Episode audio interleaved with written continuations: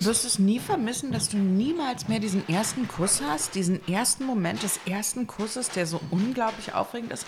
Wie kann man das? Nee. Wie kann es einem egal sein? Gerlinde Jenecke beginnt nach der Schule eine Ausbildung zur Fremdsprachensekretärin, die sie abbricht.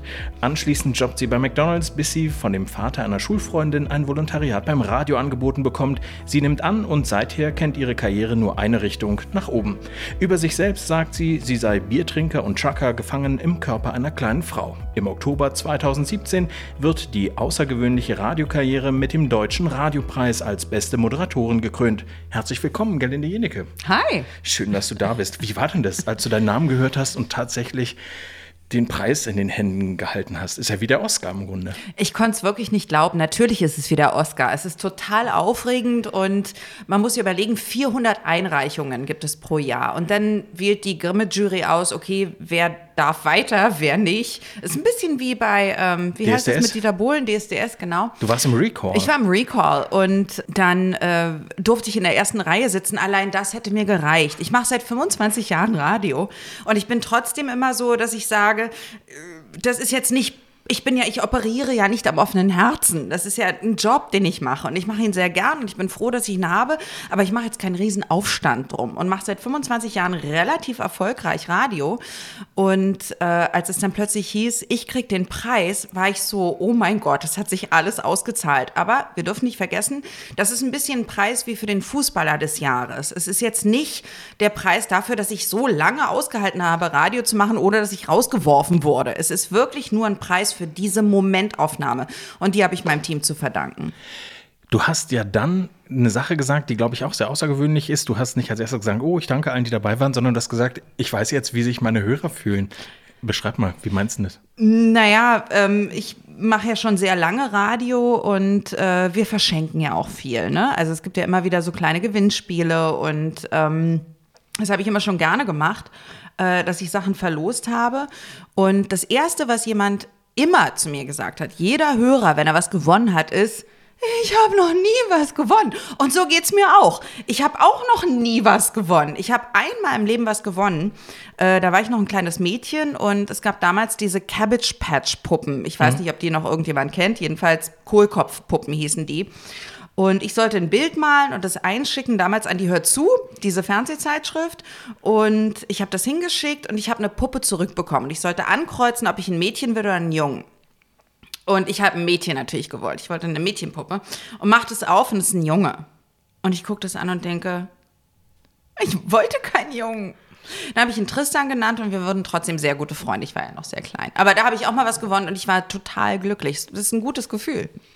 Hast du den Tristan noch? Nee, ja.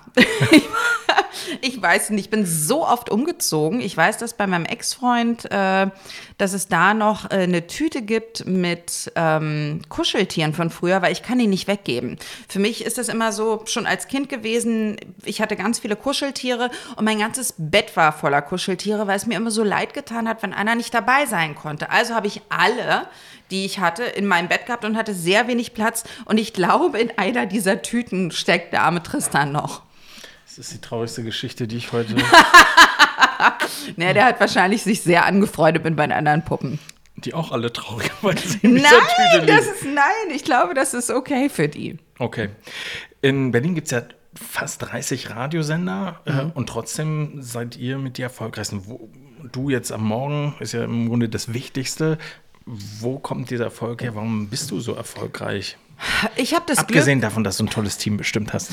Ja, ich habe das Glück, dass ich ähm, von Anfang an äh, immer Personality Radio gemacht habe. Also ich war nie ein klassischer DJ, der so sagt, hey, das ist dieser Song, das ist der nächste.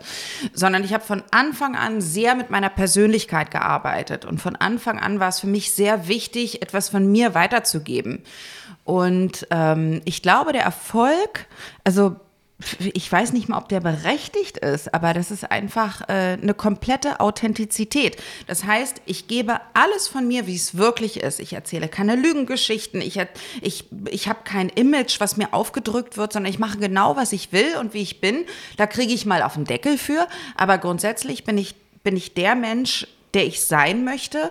Und im Grunde kann ich sagen, ey, seit 25, ich glaube seit 27 Jahren mittlerweile, ähm, bin ich bekannt, weil ich Freunde habe, die mich so akzeptieren, wie ich bin. Ich habe nicht einmal irgendwas im Radio erzählt, was nicht stimmt. Macht dir das Angst manchmal? Also ich meine, im Grunde ist es ja so, wenn du alles erzählst und manchmal hört man dich hier in Berlin auch an öffentlichen Plätzen, also jetzt nicht nur zu Hause, sondern im äh, Radio, im Auto, sondern auch auf Tankstellen zum Beispiel und zu wissen, okay, die Leute an meiner Tankstelle wissen, dass ich gestern Nacht über die Stränge geschlagen bin. Ich bin nicht nackt. Also ich, ich ziehe mich nicht für einen Playboy aus. Das wäre mir unangenehm. Ähm, es gibt ähm, bestimmte Dinge, die ich für mich behalte, weil ich das Gefühl habe, okay, das ist jetzt mein privates Ding und ich habe meine privaten Freunde und meine Familie, mit denen ich darüber rede. Ähm, aber das ist nicht viel. Das ist, ein, ist ganz, ganz minimal. Grundsätzlich alles, was ich erlebe, trage ich in diese Show rein. Und das habe ich schon immer gemacht. Und äh, das macht einem natürlich nicht nur Freunde, aber ähm, es ist eben echt. Und ich weiß, dass ich mich nie versprechen werde oder, oder nie plötzlich einen anderen Standpunkt haben werde, weil ich irgendwann mal gelogen habe, sondern ich sage immer die Wahrheit. Und die ist nicht immer schön, aber die ist immer ich. Und das macht mir natürlich nie Angst. Es gab einen Moment, der war äh, krass. Da habe ich ähm, einen, einen Typen gedatet und wir hatten das erste Date. Und der muss mich unglaublich, ich bin ja sehr offen mit allem, was ich mache, und der muss mich sehr gestalkt haben, so auf Facebook und Google und äh, was man alles machen kann und Instagram. Und ähm, wir hatten dieses erste Date und ich hatte nicht die Möglichkeit, ihn kennenzulernen als ich, weil wir haben uns hingesetzt, er so, wie geht's deinem Hund? Wohnst du immer noch da und da? Wie war das nach der Trennung von deinem Freund? Und ich hatte nicht die Möglichkeit, ihm irgendwas von mir zu zeigen, weil er schon alles wusste. Also sollte ich noch mal daten, ähm, dann bitte nicht gucken, was ich vorher gesagt oder getan habe, weil sonst habe ich nichts mehr zu erzählen, weil ich erzähle schon alles im Radio, alles. Und du hast morgens unfassbar meist gute Laune. Ja. Wie, wie, wie so viele Leute beim Radio morgens ich weiß, diese Frage schon millionenfach bestimmt gestellt worden, aber wie ist man um 5.30 Uhr morgens schon so gut gelaunt? Na, ich wache ja nicht um 5.30 Uhr auf und auch nicht um 5 Uhr, wenn die Show losgeht, sondern schon vorher. Du willst mich nicht treffen, wenn ich aufwache. Ich äh, bin übelst gelaunt, ich will mit niemandem reden, ich bin extrem angespannt und brauche meine Ruhe. So, die brauche ich ungefähr 20, 30 Minuten und bis ich beim Sender bin, bin ich natürlich schon wach. Da habe ich meinen Kaffee gehabt und ich habe meine Musik gehört und ich habe den Sender gehört und habe ich mich äh, darauf vorbereitet. Ähm, wenn ich da ankomme, spielen zwei Dinge eine Rolle. A, ich mag diesen Job, ich mag ihn unglaublich. Und für mich ist dieser Job seit so vielen Jahren wie für eine Frau ein, ein erstes Date mit Brad Pitt. Du würdest dich schön machen. Du würdest auch um 5.30 Uhr aufstehen, wenn du um 6 Uhr dieses Date mit Brad Pitt hättest als Frau. Und du würdest versuchen, das Beste zu geben. So, also mein Job ist mein Brad Pitt. Und das Zweite ist, es ist mein Job. Es ist mein Job gut gelaunt zu sein. Und wenn irgendwas wirklich Schlimmes passiert, also was wirklich Schlimmes, wo ich sage, okay, ich kann hier keine Show machen, dann bleibe ich zu Hause. Dann muss es jemand anders machen. Oder ich rede drüber. Das ist mein Glück als On-Air-Personality, dass ich so ehrlich sein kann, wie ich möchte. Ich sitze manchmal da und denke so, okay, ähm, nicht bei dir, sondern bei anderen Sendern. Wieso lachen diese Leute jetzt? Genau. So? Ja, genau. Äh, weil es deren Aufgabe ist. Und äh, ich habe das große Glück, dass ich nicht lachen muss, sondern darf. Und ähm, ich lache, wenn ich etwas komisch finde. Und ich habe ein Team, über das ich sehr lachen kann. Und es wäre unmöglich, mir einen Gag zu schreiben, über den andere lachen, weil ich kein guter Pointe, ich kann gut Witze erzählen. Ich kenne Timing. Da bin ich wie ein Komiker. Ich kenne Timing und ich, ich könnte auch ein Bühnenprogramm haben und ich wüsste genau, wo ich einsetzen muss, um lustig zu sein. Aber äh, das Glück in dieser Sache ist, dass ich äh, lachen darf, wenn ich wenn ich will. Und ich darf auch weinen, wenn ich will. Und ich darf auch wütend sein, wenn ich will. Und ich darf angeekelt sein, wenn ich will. Grundsätzlich, klar, ähm, ist es unsere Aufgabe, morgens gute Laune zu haben. Weil wenn du zum Beispiel, du hast Kinder, du hast eine Frau, du machst morgens dein Radio an und ähm, dann hast du die Kaffeemaschine, dann hast du das Gespräch mit den Kindern, die wollen nicht essen. Dann musst du denen das sagen, dass sie das aufessen sollen oder auch vielleicht nicht müssen. Dann sollen sie sich anziehen. Dann sagt die Frau, hast du den Kindern das und das rausgelegt. Also es, wir sind ja kaum merkbar. Also du, du musst ja wirklich richtig hinhören, um das zu, äh, um das mitzubekommen was wir sagen. Und da ist es tatsächlich im Hintergrund wichtig, dass du eine Art gute Laune bekommst. Und ähm, die das kannst heißt, du dir. Das kein Seminar, Lachseminar. Das heißt, ich Nein, kann du jetzt kannst, nicht, es dir, du kannst es nicht- dir antrainieren, weil ähm, du dein Gesicht nicht brauchst. Du siehst zum Beispiel, wenn ich mit dir rede und du erzählst mir was und ich muss lachen, dann siehst du es in meinen Augen.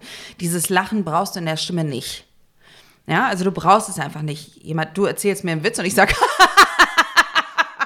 so. Und ähm, danach bin ich fertig und ich brauche das in den Augen nicht. Ich bin froh, dass ich es nicht machen muss in dem Format, was wir haben, weil ich sowieso schon immer lachen muss über die Kollegen, die ich habe. Äh, aber ich könnte es auch so. Aber es wäre wär jetzt nicht mein Favorit. Also es wäre jetzt nicht äh, etwas, womit ich auf Dauer glücklich werden könnte. Was ist denn das Schlimmste, was dir bisher on air passiert ist? Also, weil wir haben jetzt über fröhliche Sachen geredet. Was ist denn sowas, wo du sagst, Menschenskinder, da ist richtig was. Mir sind richtig schlimme Sachen passiert. Als ich beim Radio angefangen habe, hatte ich einen Kollegen und ähm, das ist Ewigkeiten her, äh, ja, so 26 Jahre oder so. Und äh, ich hatte einen Kollegen und den fand ich ganz toll. Und ich war so ein bisschen verliebt in den. Ich war ja noch ganz jung.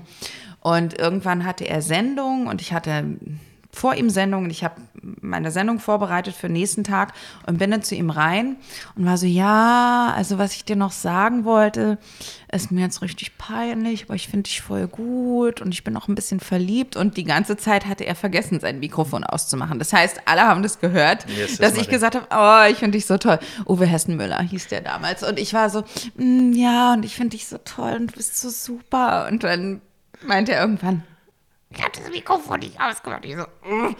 Und äh, dann gibt es auch eine bestimmte Sprache, die ich mit meinem Hund spreche. Der geht so, oh, wo ist der kleine Hund? Du, du, du, du." Das ist auch schon passiert, dass äh, das Mikrofon angeblieben ist, wenn ich das gesagt habe. Und ich kann fluchen. Ich kann fluchen wie ein Rollkutscher.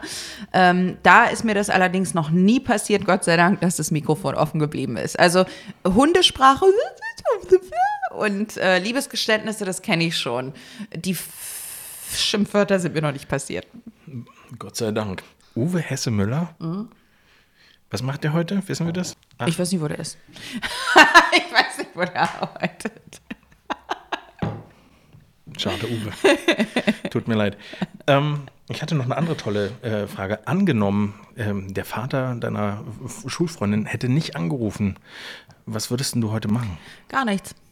Also ernsthaft, also selbst mein Therapeut sagt, äh, Frau Jenicke, sie wäre nicht in der Lage, normalen Job zu machen. Und ähm, ich kann glücklich sein, dass ich Radio machen darf, weil äh, ich natürlich andere Sachen angefangen habe. Ich habe mal eine Ausbildung gemacht als Fremdsprachensekretärin. Das konnte ich nicht, weil ich in Mathe eine 6 hatte. Also Sprachen konnte ich mal gut. Ähm, aber Rechnungswesen war für mich die Hölle. Ich konnte es nicht. Also Mathe 6, damit wäre ich nicht weitergekommen. Äh, Und selbst als ich bei McDonald's gearbeitet habe, was ja nun wirklich relativ einfach ist und simpel zu erklären, hatte ich immer Minus in der Kasse. Also ich habe am Ende des Monats immer noch drauf gezahlt, weil ich es nie richtig hingekriegt habe. Denn ich hatte immer die längste Schlange, weil die wussten, bei der blonden Jenike können wir kommen und 10 Mark hingeben waren das damals und sagen, es wären 100 gewesen und ich hätte dann auf 100 zurückgegeben, nicht auf 10. Und ähm, ich habe einfach dafür überhaupt gar kein Gefühl gehabt. Und äh, das ist nicht mal äh, ironisch gemeint. Also wenn ich mit Leuten darüber rede, die mich besser kennen, sagen die, es wäre nicht möglich gewesen. Ich kann mich an eine Situation erinnern, ähm, zwei Situationen. Das erste Mal war ich in der Vorschule und konnte gerade meinen Namen schreiben so richtig schön und habe meinen Namen aufgeschrieben und habe das ausgeschnitten und verkauft an meine Mitschüler für einen Pfennig und habe gesagt, dieses Autogramm wird irgendwann mal was wert sein. Also ihr könnt es jetzt haben für einen Pfennig. Später wird es richtig teuer sein. Okay, bei eBay werde ich für einen Euro gehandelt. Aber ähm, Echt, hast du dich mal bei eBay gesucht? ja, pf, ja, Okay. ja klar. Okay. Ein Euro. Ein Euro für ein, für ein Autogramm. Und, ähm, und als ich dann später größer wurde, also als ich dann ähm, die Ausbildung gemacht habe für, für die Fremdsprachensekretärin, was ich nicht geschafft habe, kam, ich kannte keins der Mädchen. Wir waren eine reine Mädchenschule und ich kannte niemanden, wirklich nicht. Und ich bin jeden Morgen reingekommen und habe meinen Namen an die Tafel geschrieben und habe gesagt, den müsst ihr euch merken. Und ich war 18, das ist schon echt peinlich. Weil kurz danach habe ich ja mit dem Radio angefangen. Und ähm, woanders würde ich gar nicht existieren können. Ich bin viel zu laut, zu frech, zu, zu kreativ und ähm, da würden viele sagen, nee, wir wollen jetzt unsere Dienstleistung, das, was Sie hier machen, ist uns ein bisschen zu viel. Ich staune ja auch, du hast ja auch für RTL 2, aber auch als Wetterfee für äh, 1A gearbeitet, mhm. als sie angefangen haben. Wie war denn das? Das muss ja eine totale Freakshow gewesen sein. Das war eine super Freak-Show, weil sie mich, ähm, kennst du noch ähm, Lucy, die mit den großen Roten. Haaren. Ja, ja, ja, genau, ja das genau war Dallas, so. genau.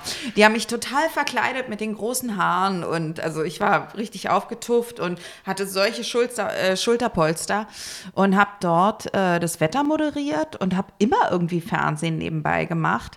Aber ich fand Fernsehen immer ähm, spannend, nicht so glamourös, wie man es sich vorstellt. Man denkt, wow, jemand ist beim Fernsehen und dann lernt er all diese Leute kennen und geht auf diese Partys und ich habe eigentlich nur gearbeitet. Es war für mich nie Party und es war für mich nie glamourös. Es war wirklich immer nur absolute Konzentration. Und Leute haben mich angezogen mit Sachen, die ich, wo ich gesagt habe, Alter, ich kann doch nie aussehen wie Papa Kelly von der Kelly Family. Ähm, und die haben mir irgendwelche Sachen angezogen und ähm, waren der Meinung, das würde gut aussehen. Und weil ich keine Ahnung von Fernsehen hatte, habe ich gesagt, okay, dann muss das wohl so sein. Und ich konnte mir niemals eine einzige Folge meiner Fernsehsachen angucken habe ich sowieso nicht gemacht. Und wenn ich mal zwischendurch reingeseppt bin, aus Versehen, dachte ich so, oh nee, mach's weg. Ich will das nicht, sieht eklig aus. Du bist von so vielen Leuten abhängig, wenn es ums Fernsehen geht, weil du gar nicht selber entscheiden kannst. Also jeder, dann zieht dich einer an, dann sagt dir einer deinen Text und dann findet einer es total witzig, wenn du mal was eigenes einbringst. Aber das ist so wenig, finde ich. Also ich würde schon auch wieder Fernsehen machen, ähm, aber dann nur äh, so, wie ich das möchte. Aber dadurch, dass ich von Fernsehen keine Ahnung habe, überlasse ich es lieber den anderen. Ich habe ein Bild gesehen, wo du mit dieser aufgepufften Frisur, das war, ja, aber, das war, das war aber damals so. Mhm. Also damals hat man es einfach auch so getragen. Ähm, sprechen wir über die Zukunft. Jetzt haben wir die Vergangenheit gesprochen. Alle reden über verändertes Hörerverhalten und dass die Leute jetzt zu Spotify gehen, iTunes, sich äh, Sachen runterladen und mal gucken, ob dieses verrückte Internet sich durchsetzt. Was glaubst du? Wo geht es hin mit dem Radio? Was sich hält, wird sicherlich Personality Radio sein, weil du kannst dir so viele Songs runterladen, wie du willst, um deine eigene Musik zu hören.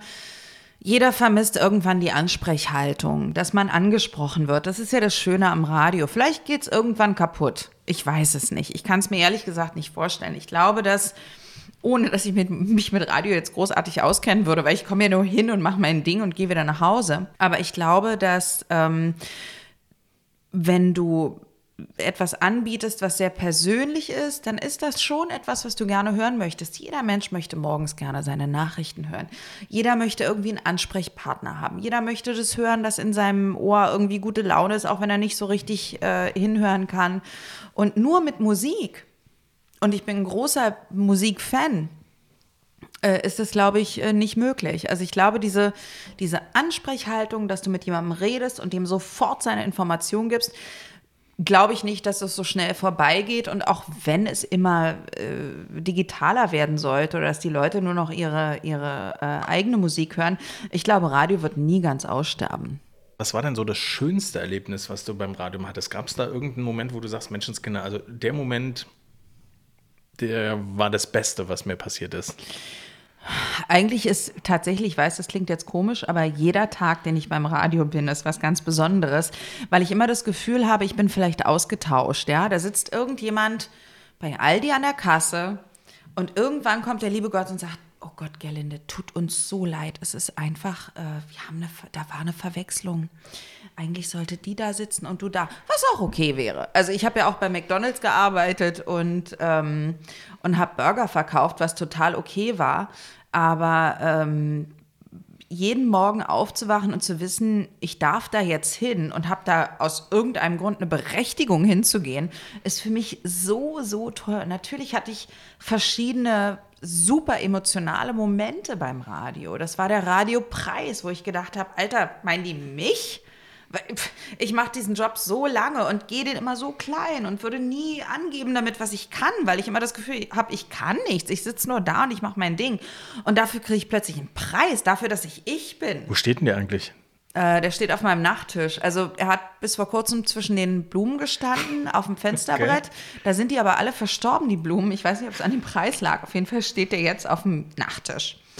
Und äh, so kann ich ihn mal angucken, bevor ich einschlafe. Aber eigentlich habe ich ihn schon wieder völlig verdrängt, weil er macht keinen Unterschied. Ich mache meinen Job genauso wie vorher und ähm, ich freue mich tatsächlich fürs ganze Team, dass das funktioniert hat und dass ich ihn bekommen habe, weil es nicht nur mein Preis ist, sondern der von ganz vielen anderen Menschen, die alles dafür tun, dass wir nach oben gehen und dass dieser Sender gut wird, bei dem ich arbeite.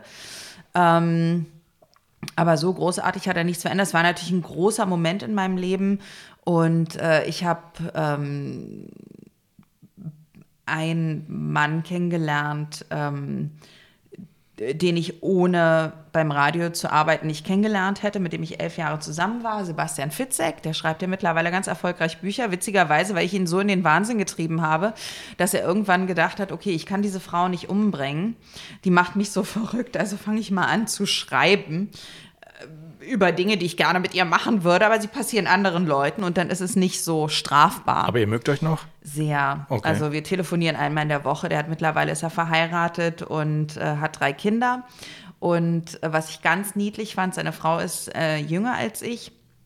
Ich habe letztens mit ihr gesprochen, habe gesagt, naja, ich möchte eigentlich äh, nicht wirklich einen Partner. Ich gehe sehr auf in meinem Job und in meinem sozialen Umfeld und ich brauche jetzt keinen irgendwie, den ich noch habe. Und dann meinte sie, naja, also wenn du das Gefühl hast, du bist alleine und bist alt, dann musst du nicht alleine wohnen. Du kannst immer zu uns ziehen. Und das hat sie ganz ernst gemeint. Und ich weiß, süß. dass sie das so meint. Das ist unglaublich niedlich und süß. Also, ähm, das ist ein. Aber du packst jetzt noch nicht die Koffer. Also nein, nein, aber ja. es ist toll, dass ich. Äh, da muss der Fitzek erst noch ein paar Bücher wieder auf den Markt schmeißen. Naja, gut, ich glaube, dafür hat er genug, aber ich brauche ja nicht viel. Aber. Ähm, du schläfst im Garten im Zelt, oder? Nee, er hat wohl ein Gartenhaus, äh, da könnte ich drin schlafen, aber die haben wohl auch so einen Schuppen. ausgebauten Keller, wo ich schlafen könnte, wo die auch zwischendurch andere Menschen schlafen lassen, die irgendwie Kind zu Hause haben, ganz süß. Ähm, aber ich könnte dort äh, bleiben, hat er gesagt, und äh, seine Frau auch. Und das ist wirklich sehr süß. Also das ist eine, also wenn ich von wenn ich bei allen Dingen, die ich beim Radio erlebt habe, die alle toll waren, es war nie so, als hätte ich eine Krise durchs Radio gehabt. So persönlich, klar, hat jeder mal eine Krise, aber durchs Radio habe ich nie eine Krise gehabt. Radio war mir immer treu, wie so ein Partner. Und ähm, eigentlich ist der Fitzek so das, wo ich sagen würde, im Nachhinein, ähm, wenn jetzt alles irgendwie die Binsen runtergehen würde, würde ich sagen, ey, wenigstens habe ich den kennengelernt. Das ist so ein toller Mensch. Und ähm, ja, und ansonsten die Menschen, die ich kennenlernen durfte. Also, das finde ich ja immer das Coole. Ähm, wenn ich bin ja total starstruck und totales Fangirl. Ich stehe wirklich vor einem Star und so, oh, ich weiß nicht, wie ich damit umgehen soll. Also ich kann damit gar nicht so professionell umgehen. Ich kann so tun. Aber ähm, es ist gar nicht so. Und das Schöne ist, ich kann mir Leute in die Show einladen, die ich toll finde, mit denen ich reden will. Ähm, mit denen ich auf einer Augenhöhe bin. Also wir stehen ja dann in einem Raum, die können nicht gleich weg. Und äh, ansonsten würde ich vielleicht vor der Bühne stehen und meinen BH über dem Kopf wirbeln und auf die Bühne schmeißen oder ein Autogramm Aber so wollen. Aber so kann abgeben. ich so kann ich ihn persönlich abgeben und so kann ich mit den Leuten reden und äh, es sind ganz tolle Freundschaften dadurch auch schon entstanden. Du bist ja vor allem in Berlin äh, bekannt, äh, weil du eben hier arbeitest.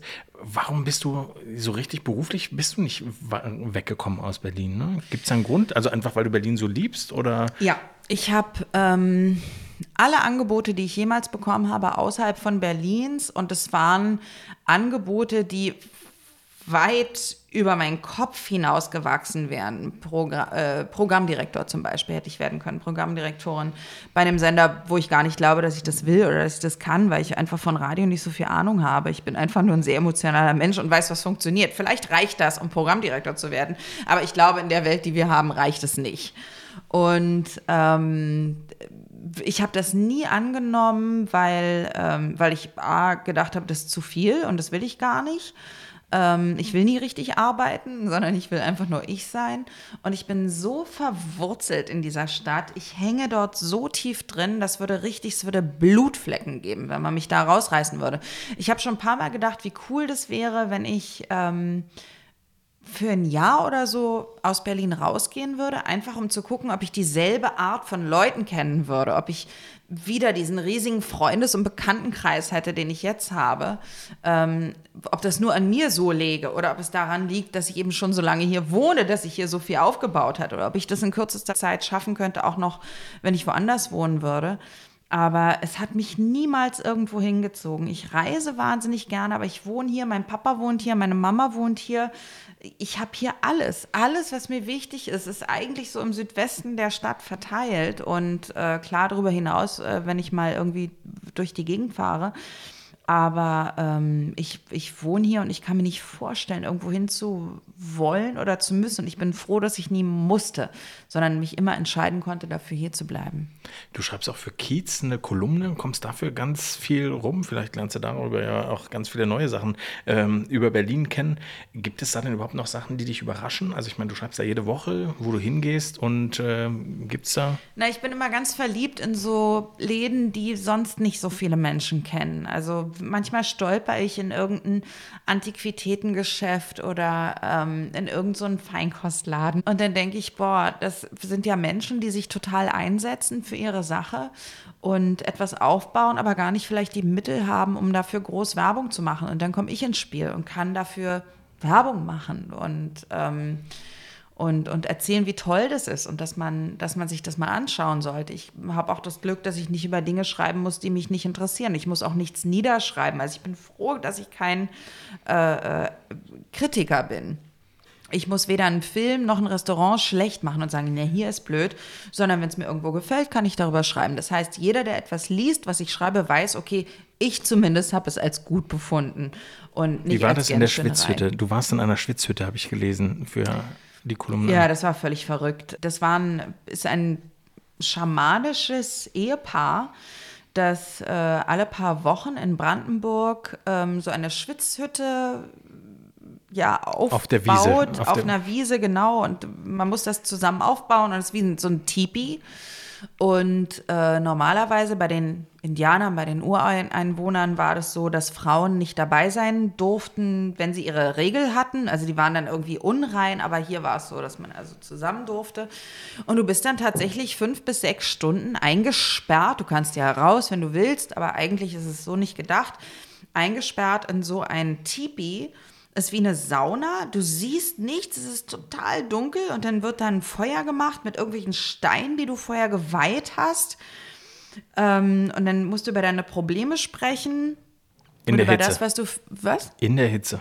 In der Hitze. Du musst darüber sprechen, was du in deinem Leben verändern willst und was du nicht so gut findest. Und ich bin ja sehr offen mit allem. Und ich saß da und ich habe einfach so eine krasse Panikattacke gekriegt und wollte raus. Und irgendwann wollte ich dann raus aus diesem Zelt und dann sagte der Schamane, sagte dann, ich spüre nicht, dass hier jemand raus will. Und ich war so, ich okay. will aber raus. Und dann meinte er, nein, es ist besser, wenn du hier bleibst, weil in deinem vorigen Leben, ähm, da musstest du mit einer Situation umgehen, wo du an einen Baum gefesselt wurdest und dort verhungert bist. Ach, und das ist in deinem letzten Leben passiert oder in einem der letzten Leben. Und dann dachte ich, okay, also muss ich jetzt hier bleiben. Und dann habe ich mir so ein kleines Loch gegraben in, den, in die Erde und habe das Zelt so ein bisschen hochgehoben, meine Nase dazwischen gehalten und habe so durchgeatmet und war auch ganz stolz, dass ich durchgehalten habe bis zum Ende. Das klingt jetzt sehr esoterisch und als wäre es totaler Quatsch. Ich glaube, dass es vielen Leuten sehr hilft. Es ist eine Angstüberwindung und eine Angstexposition und ich würde es vielleicht sogar wieder machen, einfach um zu zeigen oder mir selber zu beweisen, ich muss von nichts Angst haben, weil es ist, es ist nicht schlimm. da drin zu sitzen, weil du, du bist ja nicht gefangen und du kannst ja jederzeit raus. Einfach beklemmt, wenn du nichts siehst und über deine eigenen Probleme reden musst. Und ähm, vielleicht würde ich es nochmal machen, aber nach dem ersten Mal hat es mir total gereicht. Das wäre bestimmt interessant, auch mit dem Team, also mit deinem Team. Nee, also das halten die alle nicht durch. Also das weiß ich. Das, äh, das würde keiner von meinen Jungs, würde das in irgendeiner Weise durchhalten. Die würden irgendwann sagen, das ist mir jetzt zu blöd und überhaupt kommt jetzt Star Trek um 18 Uhr, ich muss nach Hause. Die würden sich gar nicht darauf einlassen. Man muss sich wirklich darauf einlassen und sagen, okay, ich begreife das jetzt, dass Salbei verbrannt werden muss im Raum, damit die schlechten Energien weggehen. Man muss sich total darauf einlassen. Für eine Frau ist es einfacher, glaube ich. Für einen Mann ein bisschen schwieriger. Und gerade bei meinen Jungs wäre das, ähm, weiß ich nicht, ob sie es durchhalten würden. Ähm, ich habe es eben durchgehalten, das eine Mal, wollte es dann nie wieder machen. Aber jetzt, wo du gerade davon sprichst, habe ich so gedacht, vielleicht ähm, wäre das tatsächlich so eine Challenge fürs neue Jahr, dass ich so mal denke, okay, vielleicht mache ich das nochmal. Mit dem Schamanen in die Schwitzhütte. Ja. Äh, in der Schwitzhütte hättet ihr vielleicht auch dieses wunderbare Produkt ausprobieren können von Kebe Living, wo wir heute sind. Und Ja. zwar ist das eine, ein etwas schärferer Aufstrich. Du liebst ja Burger. Wie, Ja. Es gab den Burger Friday. Ja, wir haben diesen traditionellen Burger-Freitag, meine Freundin und ich. Äh, da machen wir auf ihrem Balkon Burger, egal wie das Wetter ist. Es wird draußen gegrillt. Es gibt immer Burger. Wir können das gerne hier mal probieren. Du magst es ja, wenn es ein bisschen schärfer ist. Ja. Und das ist, glaube ich, mit äh, Tomate und ganz vielen anderen tollen äh, Dingen. Äh, Es ist keine Dschungelprüfung. Da warst du ja auch als Begleitung von Julian FM Stöckel. Ja. Wie war denn das überhaupt? Ich meine, wie, wie muss ich mir das vorstellen? Die ganzen Leute sitzen im Dschungel und die Begleitung, die sitzen im Hotel Versace und Mhm. spielen Doppelkopf und äh, warten auf den Tod oder wa- was man. Genau, nee, man muss immer abrufbereit sein, weil man ja das Sprachrohr ist desjenigen, der da drin sitzt. Ne? Das heißt, also, ihr werdet auch gefilmt. wir werden auch gefilmt und gefragt. Also wenn jetzt zum Beispiel der Dschungelkandidat ähm, sich irgendwie daneben benimmt, dann ähm, wird die Begleitung gefragt, warum ist er denn jetzt so? Warum verhält er sich denn jetzt so? Und weil sie selber können es vielleicht gar nicht äußern. Und äh, bei mir war es relativ einfach. Ich war die Begleitung von Julian FM Stöckel, der mein bester Freund ist. Ähm, oder einer meiner, meiner besten Freunde. Und ähm, der hat sich einfach nicht merkwürdig verhalten. Er, die Leute haben ihn geliebt. Er war einfach nur süß und nett, war ja relativ früh draußen. Und äh, hat ja keinem was getan. Also da musste, das, musste man das schwer erklären, was mit ihm los ist, weil nichts mit ihm los war. Soll ich mal essen? Na, unbedingt. Ja. Ich habe gehört, aber ich weiß nicht, ob es ein Gerücht ist, dass ihr beinahe aus dem Versace rausgeflogen wärt. Mhm. Darfst du das erzählen? Ich war äh, ja mit den Begleitungen der anderen Dschungelstars zusammen in einem Hotel, in diesem Versace-Hotel. Das war auch der Wendler, ne? Genau, und wir haben immer äh, abends zusammen gefeiert und immer in meinem Zimmer. Immer. Es war immer, ich weiß nicht, es war nicht das tollste Zimmer von allen, aber alle waren immer bei mir im Zimmer. Und ähm, irgendwann ist es dann so eskaliert, dass äh, wir hatten so, ein, so, eine Art, so eine Art Pool vor dem Zimmer. Da durfte man aber weder durchlaufen noch drin schwimmen. Das war wie so ein überdimensional großer Springbrunnen. Also es war nicht zum, zum Laufen gedacht.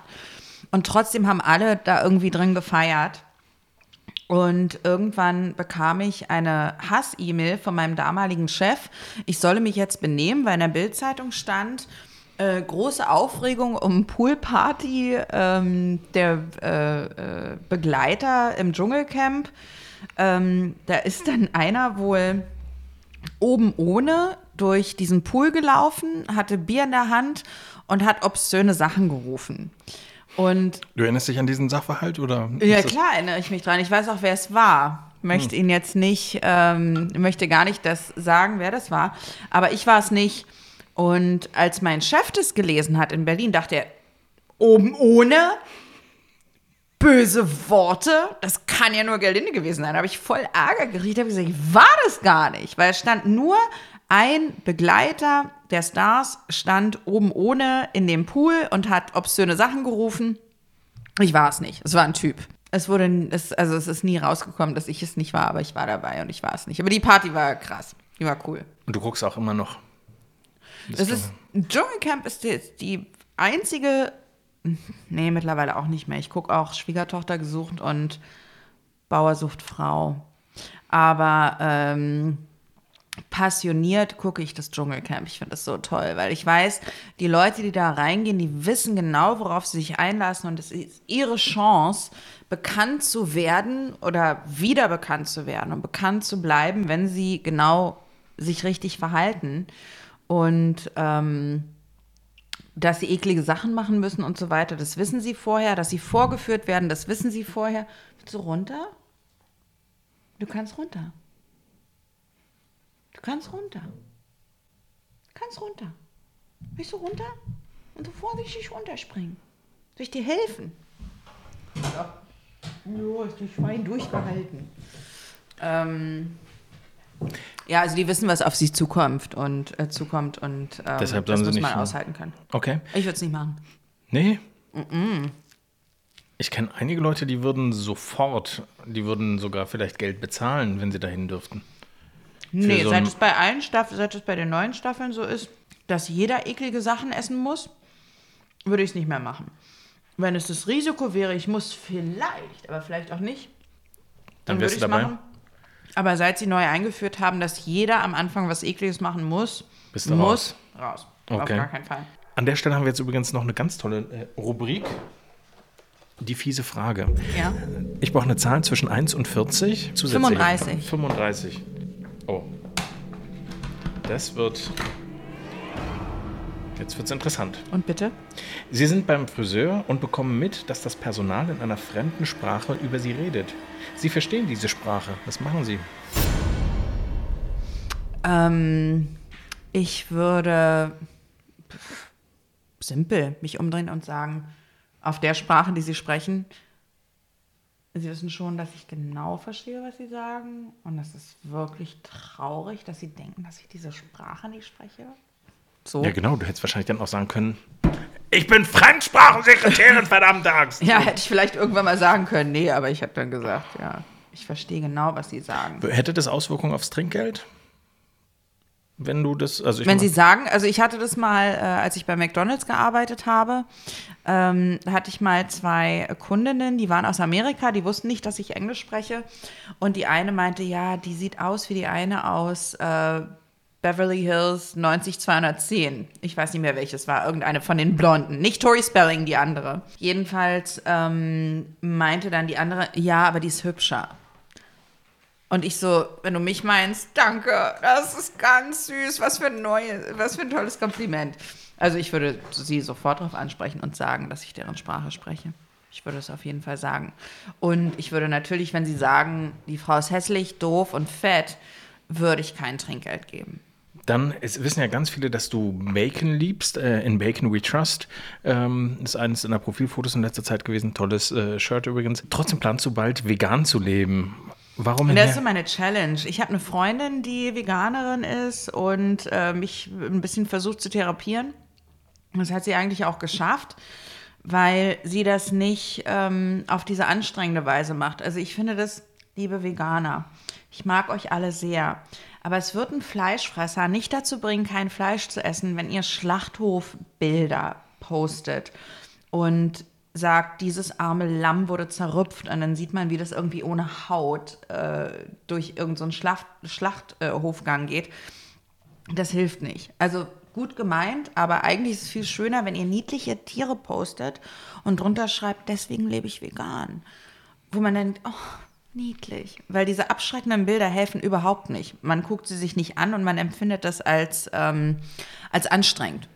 Also ich zumindest. Und meine Freundin sagt, äh, hat mir das also wirklich äh, sehr lange beigebracht, warum Fleischessen für die Umwelt schädlich ist und ähm, ich würde ja auch Tiere mögen und selbst wenn ein Tier irgendwie, du, vielleicht esse ich ein Steak, wenn das Rind auf der Weide lebt und irgendwann von der, Leib, von der Weide runtergeschossen wird. Einfach so, ganz schnell weg und dann wird es verarbeitet. Ist in den wenigsten Fällen so. Und wenn, dann kann ich es mir so teuer nicht leisten. Sondern ich esse gerne meine Currywurst und die werde ich jetzt in der nächsten Zeit austauschen mit irgendwas anderem, was mit Fleisch nichts zu tun hat. Und das heißt, der Kühlschrank ist alles schon vorbereitet oder echt? Okay. Ich habe alles ausgeräumt, was, ähm, was nicht vegetarisch oder vegan ist. Und habe ähm, gestern vegane Knacker ausprobiert und fand es so eklig, dass ich die Hälfte davon dem Hund gegeben habe, weil mir das so, also es hat überhaupt nicht nach Fleisch geschmeckt. Das hat, das war wirklich nicht lecker. Ähm, also ich werde mich wahrscheinlich sehr konzentrieren in der nächsten Zeit auf Gemüse und ähm, andere Sachen, die eben mit Fleisch auch als Ersatz nicht so viel zu tun haben. Es gibt irgendwie eine Sache, die ich ganz gerne mag. Das ist ähm, Mortadella, vegane. Die kann ich ganz gut essen. Die schmeckt genauso wie die echte Mortadella, in der ich vermutlich auch kein Fleisch empfinden Die würde. bei uns zu Hause die Wurst, die keine ist. Echt? Mortadella ist die Wurst, die keine ist. Egal. Das ist wie Plastik. Also dann kann ich auch das vegane Zeug essen. Also ich bin auf jeden Fall sehr gespannt, ob du das durchhältst und äh, wir werden uns sprechen, wenn es soweit ist, wenn, ob du es durchgehalten hast oder Ich nicht. werde sehr blass sein und sehr dünn und sehr schlecht gelaunt. Aber das ist nur ein Vorteil, was ich gegen Veganer habe. Vielleicht wäre ich ein cooler Veganer und kann dann alle anderen auch dazu inspirieren, Veganer zu werden. Alles klar, wir treffen uns an der Currywurstbude, du holst mich ab und ich werde dann auch. Ich esse dann Pommes. Ja, genau. Super. Vielen Dank, dass du da warst. War ganz Danke, toll. dass ich da sein durfte.